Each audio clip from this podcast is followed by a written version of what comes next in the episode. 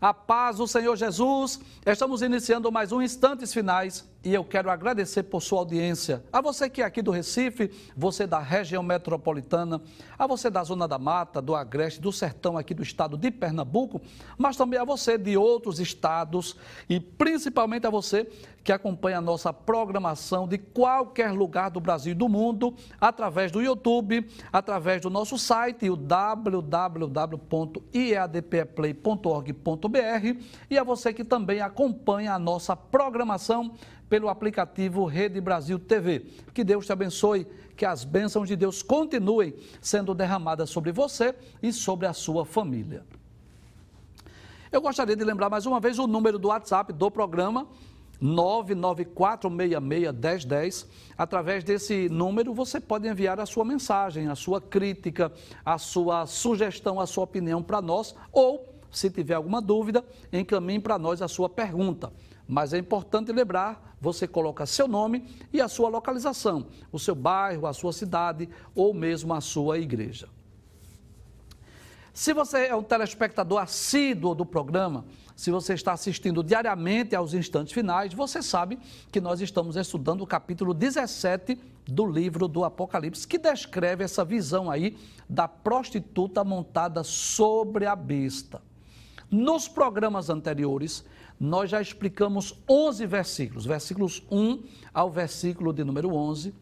Hoje nós vamos dar continuidade ao estudo desse capítulo a partir do versículo de número 12, mas antes vamos relembrar só o que vimos no programa anterior.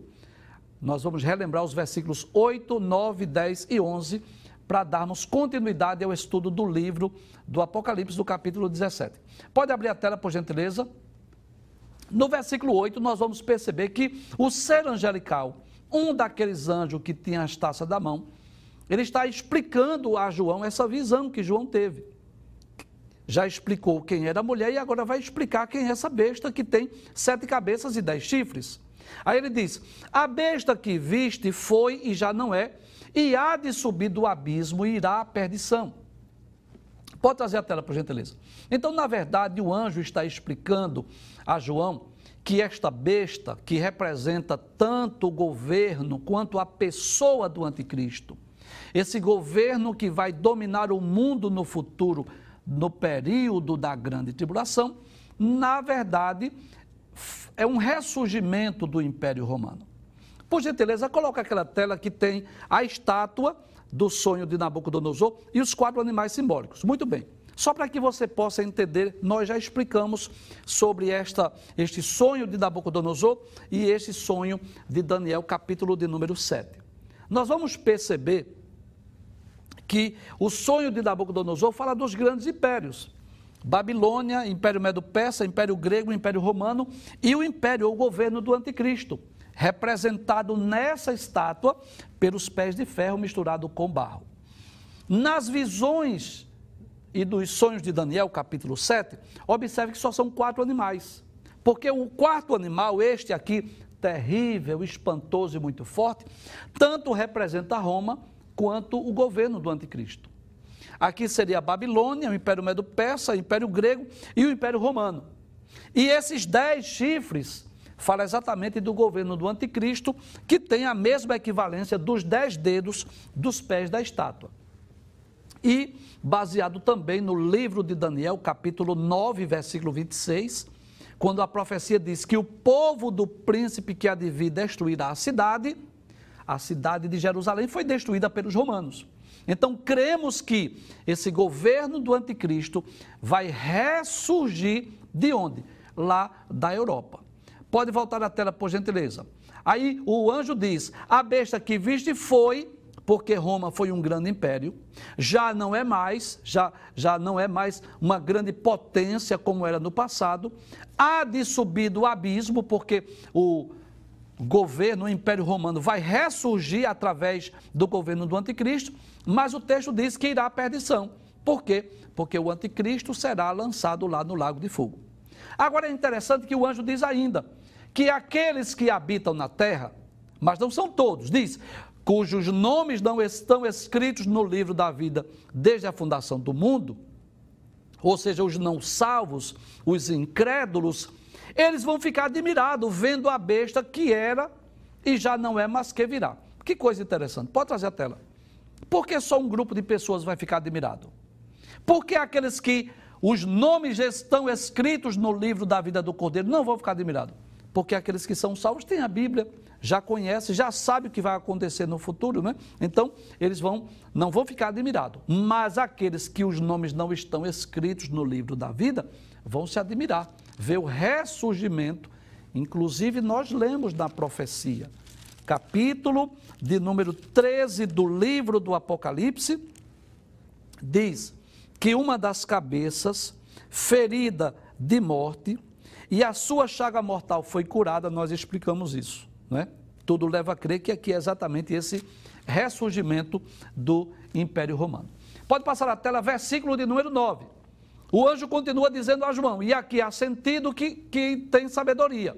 Aí diz: as sete cabeças são sete montes sobre os quais a mulher está sentada. Nós já explicamos isso no programa anterior.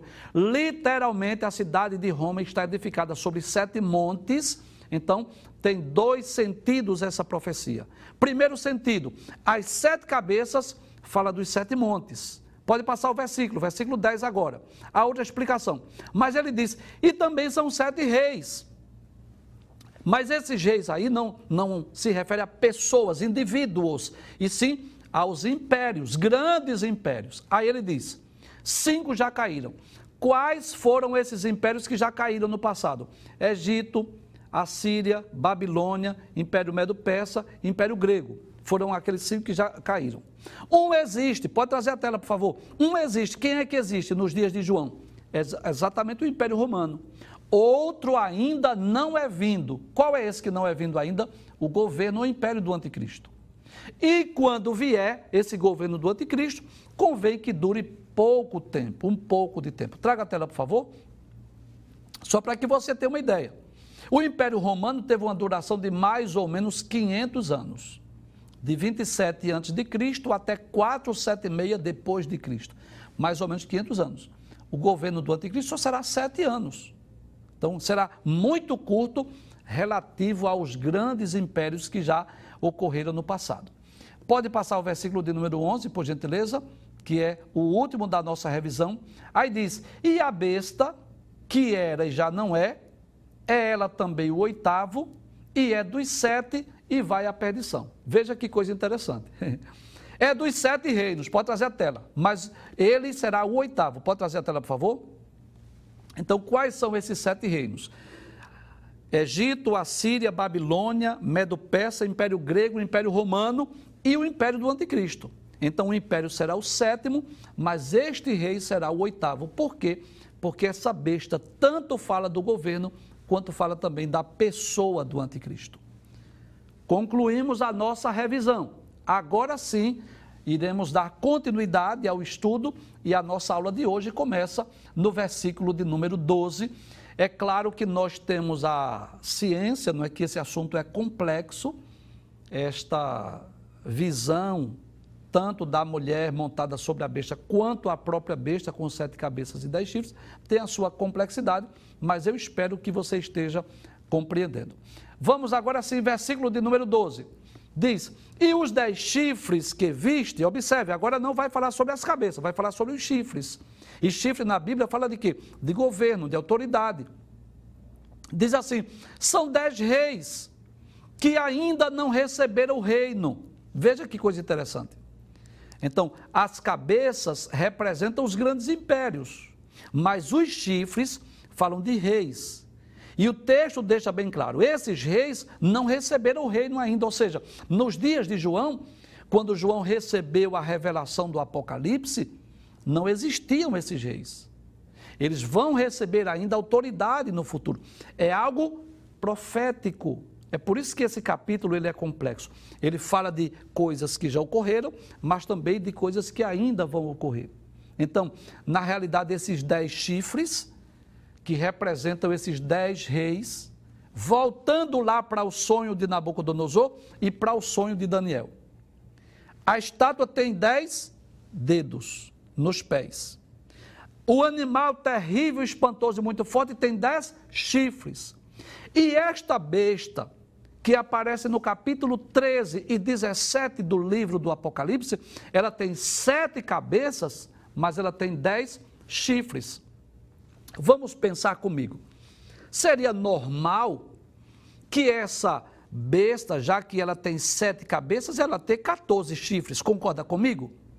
Cada cabeça ter dois chifres. Mas observe que só, só são dez. Por quê? Porque isto é profético. Isso é escatológico. Não é simplesmente um sonho. Há, há uma simbologia aí, há, há uma profecia inserida aí. Então, a estátua do sonho de Nabucodonosor tem dez dedos nos pés, o animal terrível, espantoso e muito forte tem dez chifres, e essa besta do Apocalipse tem sete cabeças e dez chifres. Quem são? Quem são? São os dez reis. Volta o texto, versículo 12. Os dez chifres que viste são dez reis que ainda não receberão o reino, ou seja, nos dias de João não existiam, mas receberão poder como reis por uma hora, juntamente com a besta. Então, esses dez reis, na realidade, são líderes de nações que vão apoiar o governo no anticristo.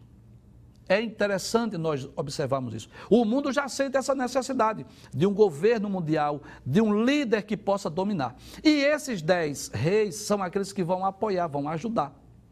Quando o texto diz que eles receberão o reino, o poder, por uma hora, não significa necessariamente 60 segundos. Não significa dizer que eles vão reinar por apenas 60 segundos, mas por um pouco de tempo será dado o, o poder, o governo, o domínio a esses reis por um pouco de tempo. Por isso que o texto diz apenas uma hora. Veja o que diz o versículo 13. Pode passar na tela, por favor. No versículo 13 diz: Estes têm o mesmo intento, ou seja, têm os mesmos propósitos, têm os mesmos objetivos. Qual é? Governar o mundo, dominar o mundo. Ele tem o mesmo propósito, ou seja, sentem a necessidade de um líder mundial que governe sobre o mundo inteiro. Aí diz: e entregarão o seu poder e autoridade à besta. Pode trazer a tela. Em outras palavras, eles vão colocar a sua economia, o seu país, os seus exércitos a serviço do anticristo. E eu quero mais uma vez mostrar a diferença dos grandes impérios do passado com este grande império do futuro. Os grandes impérios do passado, Egito, Assíria, Babilônia, Medo-Persa, Grécia e Roma, dominavam o mundo de que forma? Fazendo uso da espada, da força, da violência, invadindo terras, tomando as crianças como escravas, tomando as mulheres para si, matando os soldados, roubando suas armas, e assim eles iam enriquecendo, iam conquistando o mundo. Né? Principalmente os últimos impérios, que é exatamente a Síria, Egito, não, desculpe, a Síria, Babilônia, o Medo-Persa, Império Grego, Império Romano. Eles iam fazendo uso da força, da violência, invadindo terras, nações, países. Esse último império, não. Ele terá um caráter diferenciado. Haverá grupos de nações, de reis, de presidentes, de ministros, que vão apoiar, vão ajudar. E vão colocar os seus governos, o seu país, os seus exércitos à disposição do anticristo. Por isso que diz que eles têm o mesmo intento. Volte até lá mais uma vez, versículo 13. Estes têm o mesmo intento, esses dez reis, e entregarão seu poder e autoridade à besta, como que diz assim: Nós estamos aqui para lhe servir. Pode passar o versículo, versículo 14. Diz: Estes combaterão contra o cordeiro. E aí eu vou pedir propositalmente para deixar essa tela aí, porque o cenário mudou agora completamente, não é? Veja a importância da ilustração para nós compreendermos a profecia. É claro que são imagens meramente ilustrativas, mas veja, Agora a visão não está mais mostrando a besta e a mulher montada sobre a besta, está mostrando o quê? A terrível cena da batalha do Armagedon. Abaixo dessa imagem, o que é isso? É uma planície em Israel, um vale de Jezreel ou de Megido, que é conhecido como Armagedon, que no passado já houve várias batalhas. Israel já lutou com vários povos aí neste lugar, que é uma planície, um lugar físico, literal em Israel, ponto turístico para quem vai em Jerusalém. Mais acima É Cristo descendo sobre as nuvens do céu com poder e grande glória. E aí não é arrebatamento, aí é a vinda de Jesus em glória. Inclusive, nós temos lá no YouTube é, programas que falam sobre esses eventos. A vinda de Jesus em glória, sobre a batalha do Armagedon, você pode procurar lá no playlist. Aí diz: Estes combaterão contra o cordeiro. Quem é que vai combater contra o cordeiro? Os dez reis que estão apoiando o anticristo que vai se reunirem na batalha do Armagedon para destruir Jerusalém, mas quando Cristo voltar sobre as nuvens do céu com poder e grande glória, eles vão querer guerrear contra Cristo. É como se eles estivessem é, atirando para o alto, querendo destruir a Cristo. Mas o texto diz: e o cordeiro os vencerá. Quem é o cordeiro? É Jesus. Jesus vai vencê-los. Por quê? Ele é o rei dos reis. Por quê? Ele é o Senhor dos senhores, ele é o soberano. Quem é que vai vencer uma guerra contra Cristo? Ninguém. Aí diz: não é só Cristo que vai vencer. Vencerão os que estão com ele, chamados, eleitos e fiéis. Pode trazer a tela? Então, aqueles que estiverem com Cristo, e claro, vai ter servos de Cristo em todo, todos os lugares, não é? A igreja que foi arrebatada vai estar voltando com Cristo, mas haverá também muitos cristãos é, que se converteram durante a grande tribulação, que estarão na terra, inclusive o povo judeu. Então, todos esses vão hão de vencer, tanto aqueles que estão em corpos gloriosos e incorruptíveis, descendo com Cristo, como aqueles que estiverem na terra, vivos ainda, em corpos físicos e naturais, hão de vencer com Cristo. Pode passar a tela, versículo de número 15, por favor a, a cena volta mais uma vez. Agora voltou mais uma vez a imagem da besta e da mulher. Aí o anjo continua explicando. Ele já explicou quem era a besta, já explicou quem são as sete cabeças, já explicou quem são os dez chifres. Vamos relembrar? A besta é o governo do anticristo, as sete cabeças, tanto são os montes que Roma está edificada, quanto também representam os grandes impérios. Os dez chifres representam os reis que vão apoiar o governo do anticristo, mas agora vai mostrar essas águas aí. Observe que essas águas aí representam o quê? Aí o texto diz: as águas que viste, onde se assenta a prostituta, são povos, multidões e nações e línguas. Pode trazer a tela.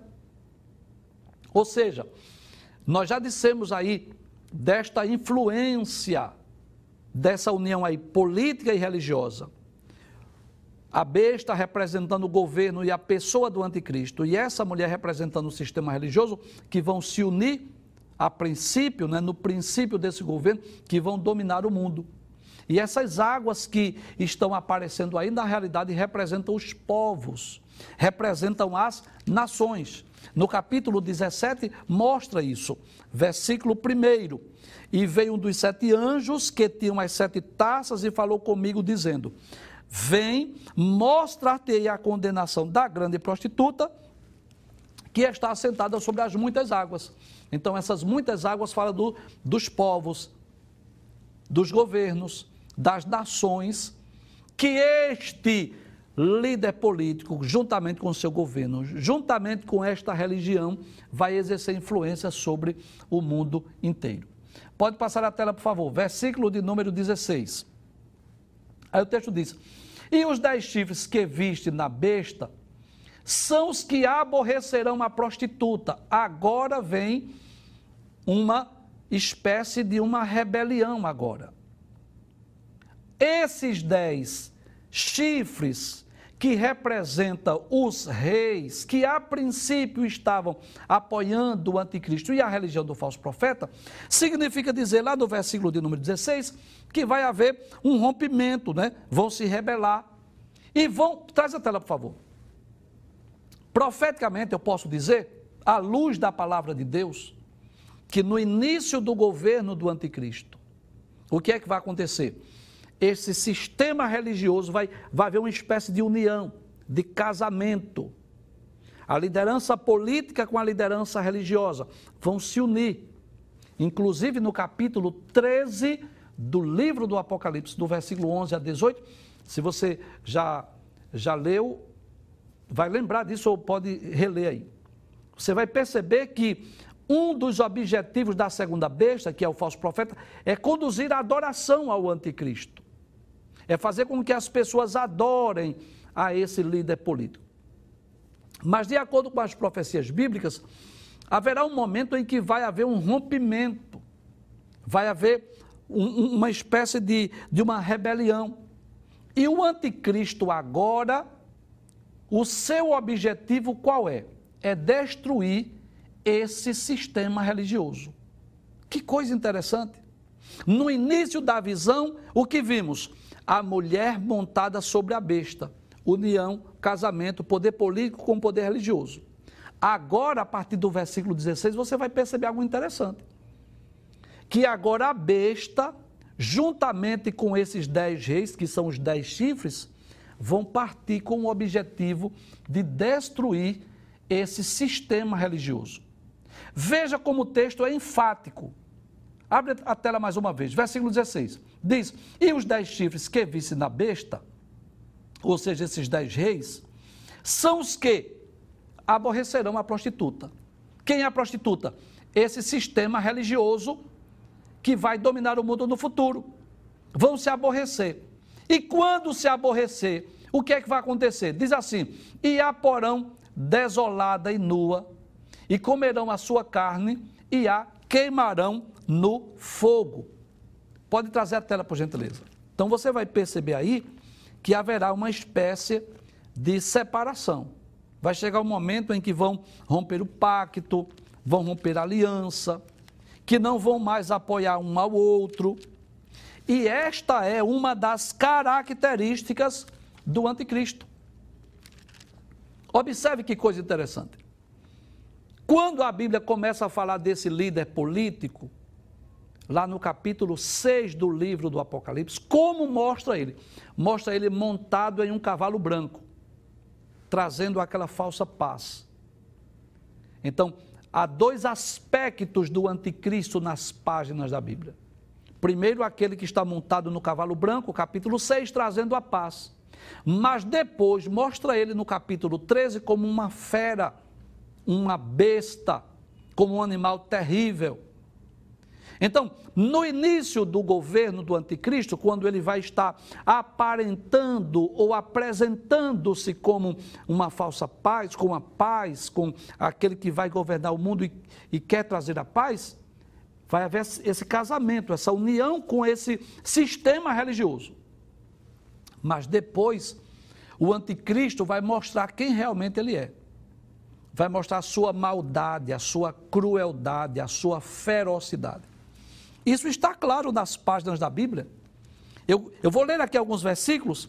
Se você dispõe de uma Bíblia, abra a sua Bíblia. Daniel capítulo 11, versículos 36 e 37. Veja o que diz a palavra de Deus.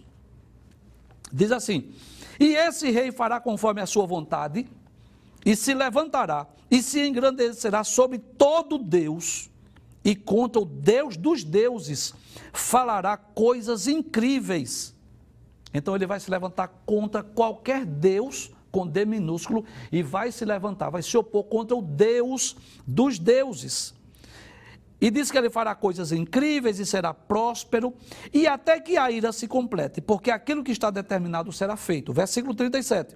E não terá respeito aos deuses de seus pais. Não vai respeitar os deuses de seus pais. Possivelmente, não é exatamente esses deuses, esses ídolos desse sistema religioso nem terá respeito ao amor das mulheres, nem a qualquer Deus, porque sobre tudo se engrandecerá. É como se no início do seu governo, do seu reinado, do seu domínio sobre o mundo, ele se aproveitasse do líder religioso que é o falso profeta. Do sistema religioso para apoiá-lo até ele alcançar o seu intento. Quando ele alcançar, atingir o seu intento, ele vai se considerar invencível, infalível. E aí ele vai mostrar quem realmente ele é, que ele não é aquele príncipe da paz que havia se apresentado no início. Ele vai apresentar a sua maldade, a sua crueldade, a sua ferocidade e vai se rebelar contra tudo aquilo que é religioso, contra tudo que é Deus com D minúsculo e contra o Deus dos deuses. Não vai respeitar nem os deuses de seus pais. E é interessante que as profecias se harmonizam que o apóstolo Paulo, lá na segunda carta aos Tessalonicenses, se você tem a sua Bíblia, leia ou anote para você ler. Segundo aos Tessalonicenses, capítulo 2, versículos 3 e 4, aí Paulo diz assim: Ninguém de maneira alguma vos engane, porque não será assim, sem que antes venha apostasia e se manifeste o homem do pecado, filho da perdição. Esse homem do pecado, esse filho da perdição é exatamente o anticristo. Aí diz: o qual se opõe e se levanta contra tudo que se chama Deus ou se adora. Então, ele vai abolir tudo aquilo que é religioso. Não é só contra o Deus do céu, é contra qualquer Deus, qualquer religião. Aí diz: de sorte que se assentará como Deus no templo de Deus, querendo parecer Deus. Então, ele vai se sentir como se fosse um Deus, como se sentiam os imperadores romanos no passado, que mandavam erigir as suas imagens de escultura e obrigavam que as pessoas adorassem aquelas imagens como se eles fossem deuses. Isso vai ocorrer durante o governo do anticristo. No início, o apoio do sistema religioso. No início, o apoio dessa segunda besta, que é o falso profeta. Mas depois ele vai se rebelar. E sabe o que é que esses dez reis vão fazer? Se rebelar contra esse sistema religioso. Mas não é só se rebelar no sentido de dizer assim: olha, acabou-se, vamos assinar aqui documento e, e vamos desfazer, você vive sua vida. Não, não é só isso, não. Eles vão querer destruir o sistema religioso. Veja mais uma vez o texto, veja como, o texto é enfático. Abre a tela mais uma vez. E os dez chifres, pode abrir a tela, por favor. E os dez chifres que viste, ou seja, esses dez reis, são os que aborrecerão a prostituta, ou seja, agora não querem mais nenhum tipo de comércio, nenhum tipo de união, nenhum tipo de harmonia. Não, não. Nenhum tipo de pacto, de aliança, não. Aí diz assim: o que é que eles vão fazer? E a porão desolada e nua, e comerão a sua carne e queimarão no fogo. Então nós vamos perceber isso. Que coisa interessante. E aí nós aprendemos algo ah, interessante aí. Que muitas vezes, o que é que acontece? Deus utiliza-se dos ímpios, dos pecadores, para exercer juízo. Às vezes, esses ímpios, esses pecadores são instrumentos. Quero deixar bem claro essa frase, viu? Às vezes, eu não estou dizendo todas as vezes. Eu posso dizer, à luz da Bíblia, eu digo isso. Que em algumas ocasiões, os ímpios, em algumas ocasiões, as nações ímpias, as nações pagãs, idólatras, foram instrumentos de Deus para exercer juízo, para executar juízo.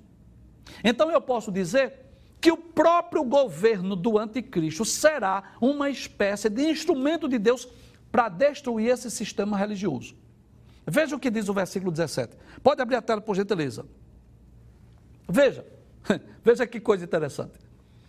Porque Deus tem posto em seu coração que cumpram o seu intento e tenham uma mesma ideia e que deem à besta o seu reino e que se cumpram as palavras de Deus. Veja que coisa interessante.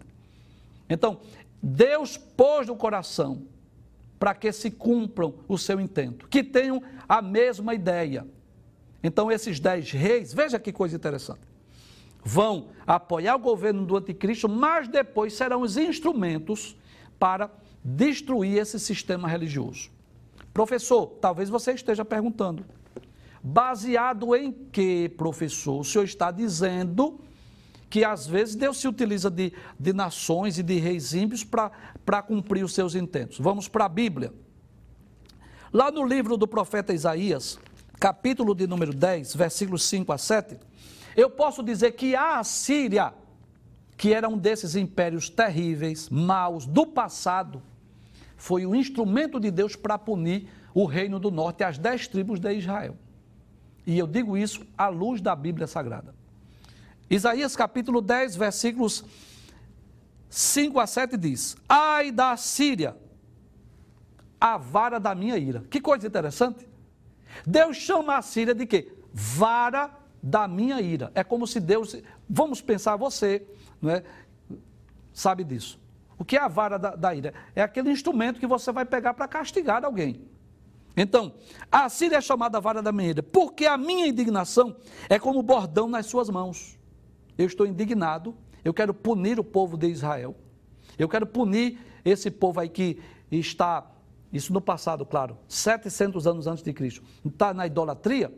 E eu poderia, é como se Deus dissesse assim: eu poderia mandar uma praga de gafanhotos. Eu poderia mandar um anjo para executar juízo. Eu poderia mandar seca. Eu poderia mandar fome sobre a terra. Eu tenho várias formas de castigar o povo judeu, o povo de Israel. Esse povo aí, lá no passado, viu? 700 anos antes de Cristo. Que em vez de me adorar, estão adorando ídolos.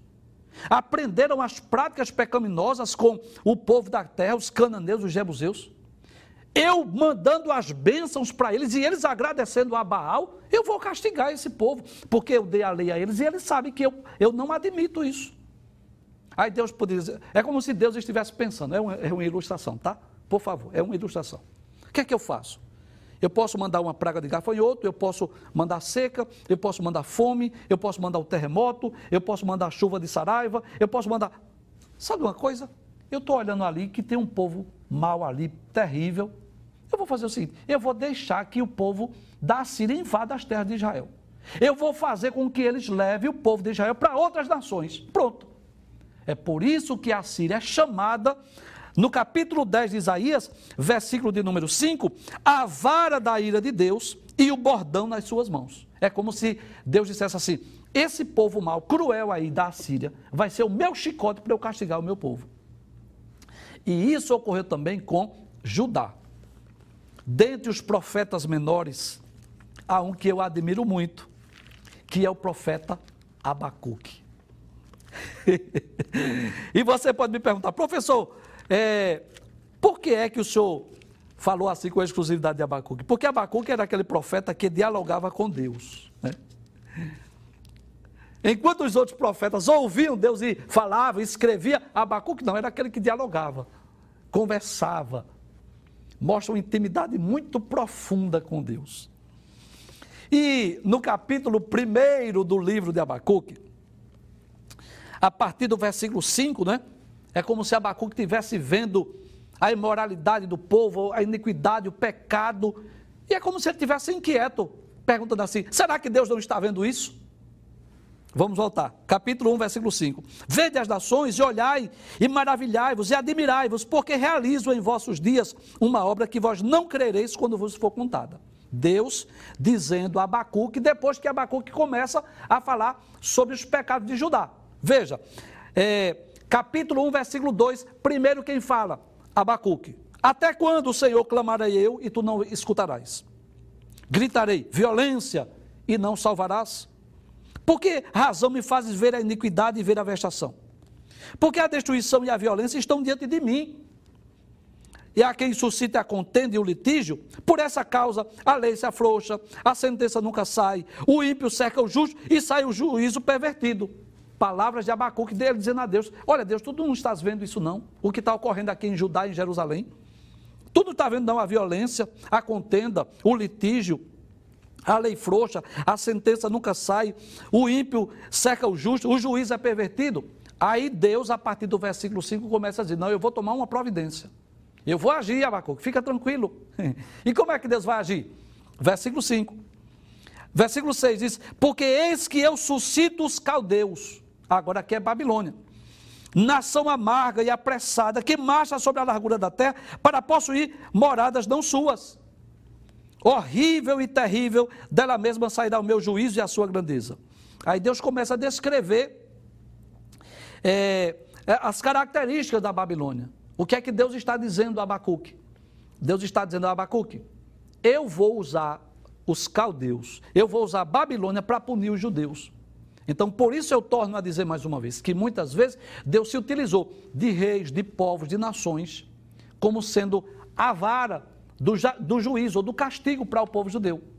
Então isso ocorreu na Síria, através da Síria, isso ocorreu através de Babilônia e no futuro do próprio governo do anticristo. Esses dez reis que vai apoiar o anticristo serão instrumentos de Deus para exercer juízo sobre esse sistema religioso que vai corromper a humanidade durante o período da grande tribulação. Volte mais uma vez o versículo de número 17. Diz: Porque Deus tem posto em seu coração que cumpra o seu intento. E tenham a mesma ideia.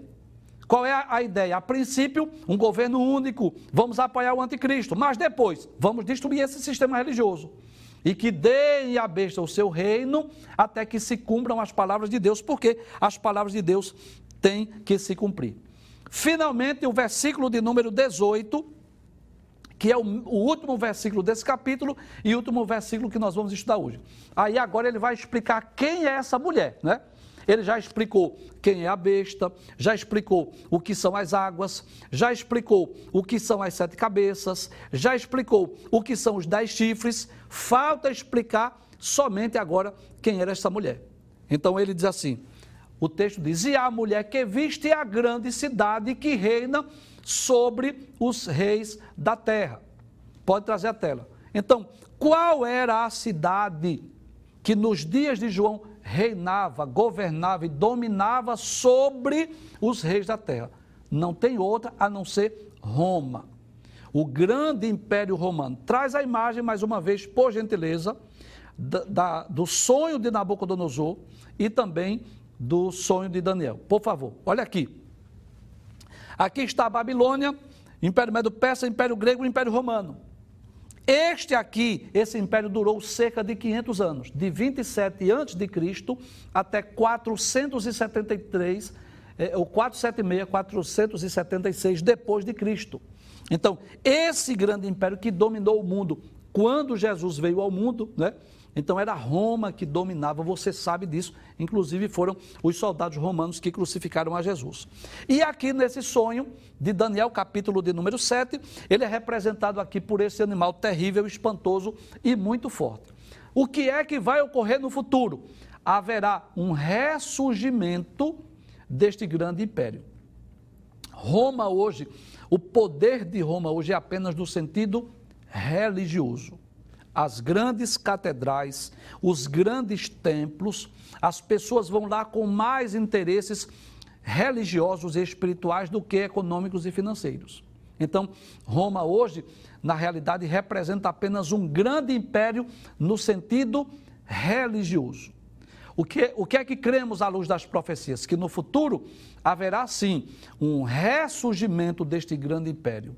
Tudo nos leva a crer que exatamente de Roma que vai surgir esses reis, ou da Europa, né, que vai surgir esses reis, que vão apoiar esse governo e vão eleger esse homem como sendo o líder mundial.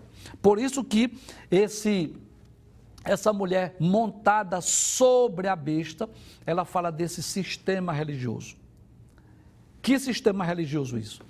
Uma religião milenar que já existe há milênios que tem influenciado nações, que tem influenciado gerações e que no decorrer do período do governo do anticristo haverá uma espécie de um despertamento maior, uma espécie de um avivamento, onde esse sistema religioso irá conduzir a humanidade à adoração ao anticristo, mas que durante o governo do anticristo eles vão romper o pacto, vão romper a aliança e esses dez reis que apoiaram o governo do anticristo na realidade agora vão se rebelar contra o sistema religioso e vão destruir esse sistema religioso.